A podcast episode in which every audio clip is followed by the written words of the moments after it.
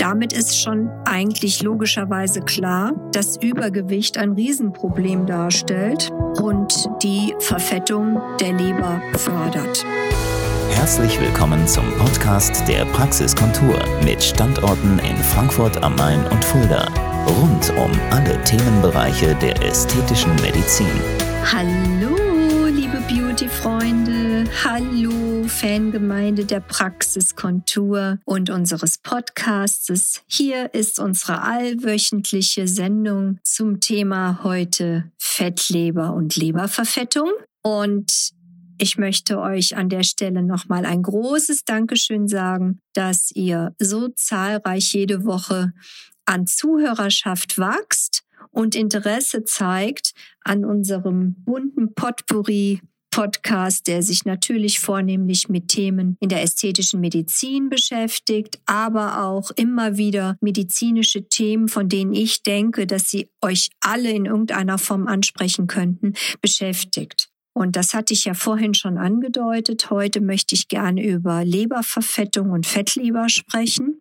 Ich bin darauf gekommen, weil wir ja unlängst in unserem Podcast auch das Thema Alkohol kritisch hinterfragt haben und ich nach wie vor dazu stehe, dass ich der Meinung bin, dass viel zu viel Alkohol getrunken wird in Deutschland und auch mit Schrecken selbst in meiner engsten Freundesriege beobachte, wie selbstverständlich täglich Alkohol getrunken wird.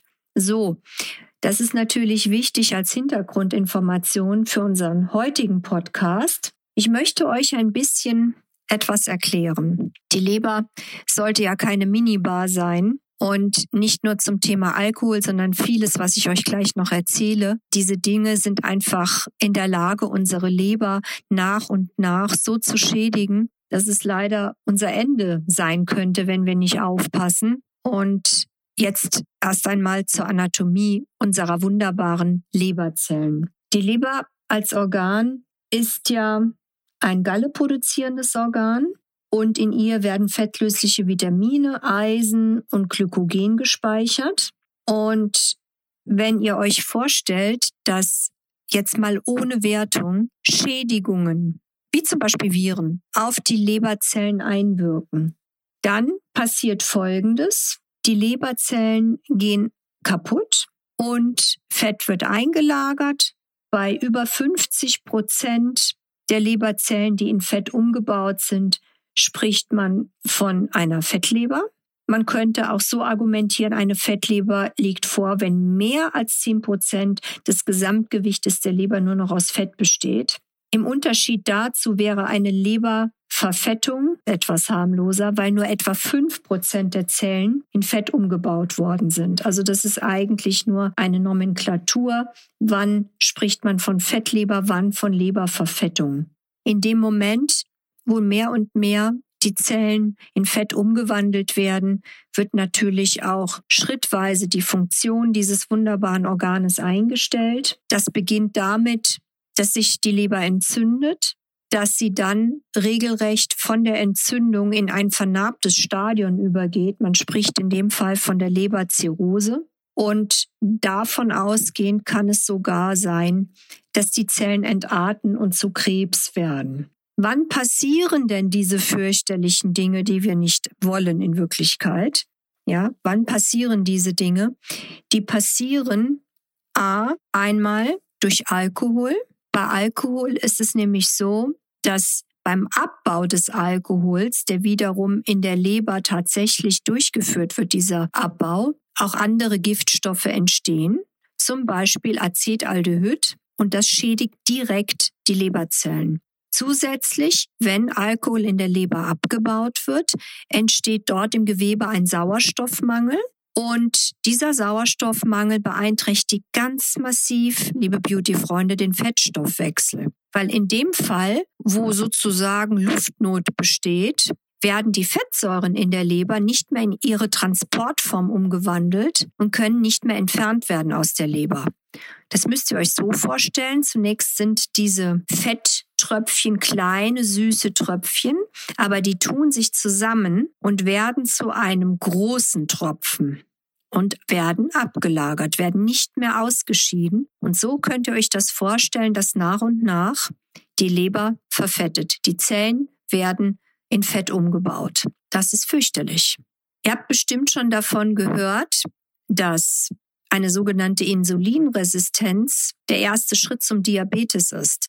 Wenn dieses Stadion vorliegt und ihr vielleicht noch gar keine Ahnung habt, dass ihr euch in dieser Phase befindet, dann wird verstärkt die Bildung von Fett in der Leber gefördert. Das bedeutet, die Körperzellen, die Muskelzellen sind leider nicht mehr so sensibel für das im Blut fließende Insulin und deswegen werden mehr Fettsäuren im Körper freigesetzt und die Leber zusätzlich belastet.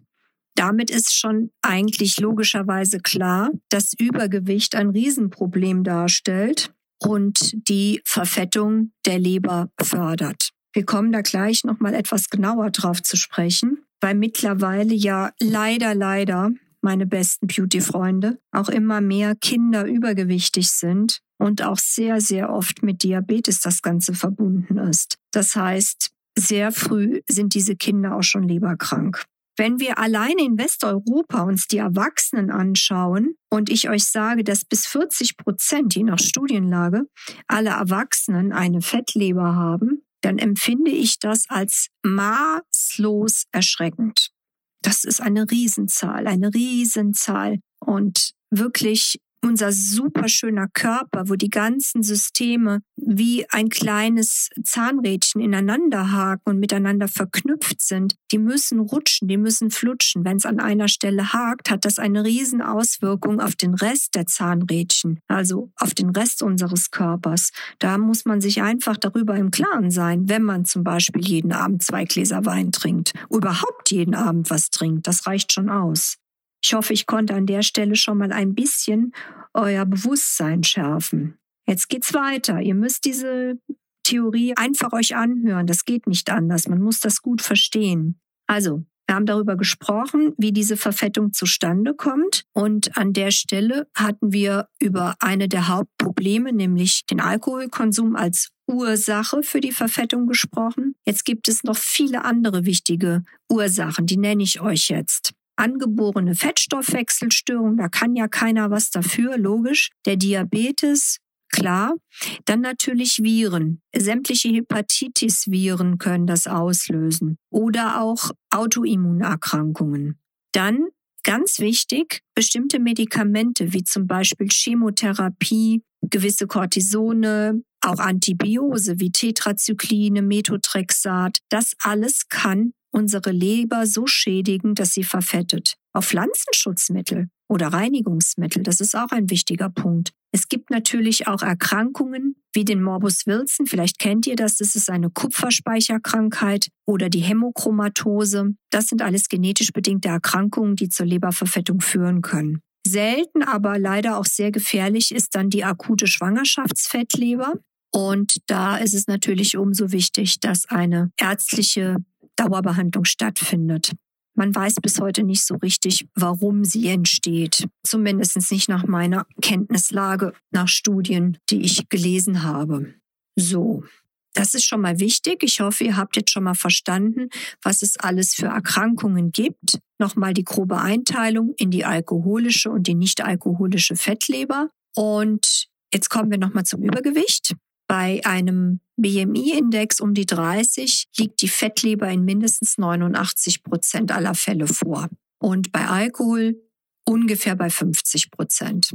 Das ist auch ein wichtiger Punkt, weil in dem Moment, wo ich mir dessen bewusst werde und noch keine Zirrhose habe, habe ich eine Chance indem ich wirklich drastisch mein Gewicht reduziere, den Fettanteil reduziere und damit der Leber die Chance auf Regeneration gebe. Das finde ich enorm wichtig an dieser Stelle, dass ihr das gut versteht. Und jetzt kommen wir zu etwas, was man Protein Fetuin A nennt. Ich weiß nicht, ob der eine oder andere das schon mal gehört hat. Das ist ein sogenanntes Glykoprotein. Und dieses Glykoprotein wird tatsächlich vermehrt in der Leber produziert, wenn eine verfettete Leberzelle vorliegt. Und jetzt, ganz spannend, hat man festgestellt, dass bei vermehrtem Vorliegen von Protein Fetuin A die Wirkung von Insulin beeinträchtigt wird. Das heißt, das Insulin kann nicht mehr so gut an den Muskelzellen beispielsweise wirken. Was dann eintritt, ist die Insulinresistenz. Und die Folge davon ist irgendwann unweigerlich der Diabetes. Das heißt, auf der einen Seite verfettet die Leberzelle, führt zu Insulinresistenz und zum Diabetes.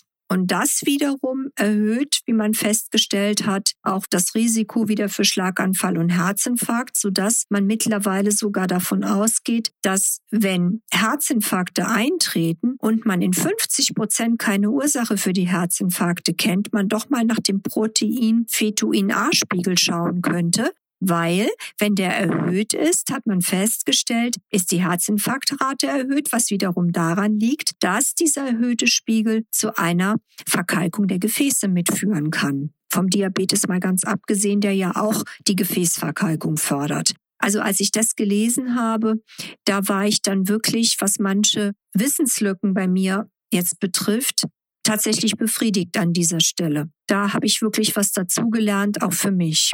Ich hoffe, das ist jetzt nicht zu viel Theorie, aber das ist so spannend, dass ich euch das nicht vorenthalten möchte. So, jetzt kommen wir zur Ernährung. Wir haben ja schon gesagt, das eine ist die Überflussernährung, ein wichtiger Risikopunkt, aber genauso die Mangelernährung. Wir stellen uns jetzt eine anorektische Dame vor, die bei 1,80 Meter nur noch 40 Kilo wiegt, die so gut wie nichts mehr isst. Das heißt, sie isst auch keine Proteine. In dem Moment, wo ich keine Proteine mehr zu mir nehme und das dem Körper fehlt, möchte der Körper ja auch so Enzyme bilden und alles mögliche andere. Indem er aber die Nahrung dafür nicht mehr gestellt bekommt, baut er Muskulatur ab. Und das Problem ist, da zieht er sich dann seine Energie, aber die für den Fettabbau benötigten Enzyme und die Transporteiweiße fehlen und entsprechend werden dann die Fette in die Leber eingelagert. Das heißt, selbst bei völlig untergewichtigen Menschen kann eine komplette Verfettung der Leber vorliegen. Auch das sehr, sehr wichtig zu wissen. So, wer das noch genauer beleuchten möchte, muss das wissen, dass ohne Kohlehydrate Folgendes passiert.